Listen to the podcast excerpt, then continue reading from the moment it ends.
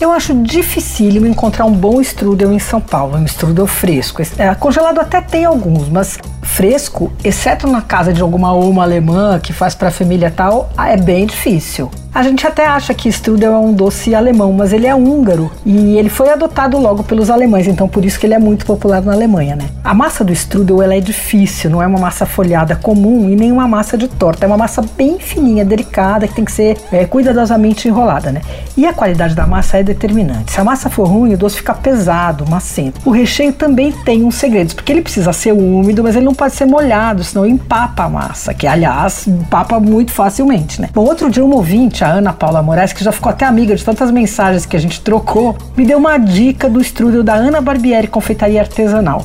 A história é igual a de muita gente que teve que se reinventar na pandemia. O marido trabalhava com eventos, parou com a quarentena, ela está em home office, eles resolveram vendeu o estudo que eles faziam com a receita do, da família do marido, que já era sucesso entre os amigos tal. Avisaram, tal, os pedidos começaram, a coisa engrenou, e tá indo tão bem que eles estão abrindo uma dark kitchen para dar conta dos pedidos. O strudel é realmente delicioso. Eles fazem tudo juntos, os dois artesanalmente. A massa e o recheio de maçã verde com passas e nozes. Olha, o recheio é impecável no sabor. Não é muito doce, é meio azedinho assim da maçã verde. E na textura, você fica quase na dúvida se chega a ser, parece um purê grosso, mas não é é um purê.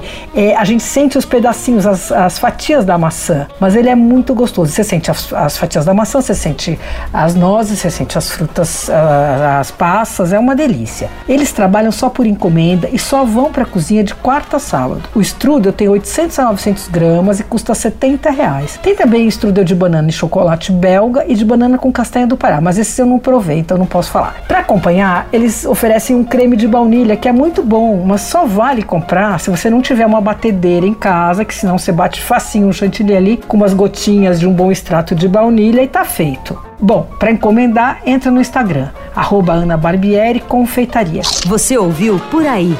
Dicas para comer bem com Patrícia Ferraz.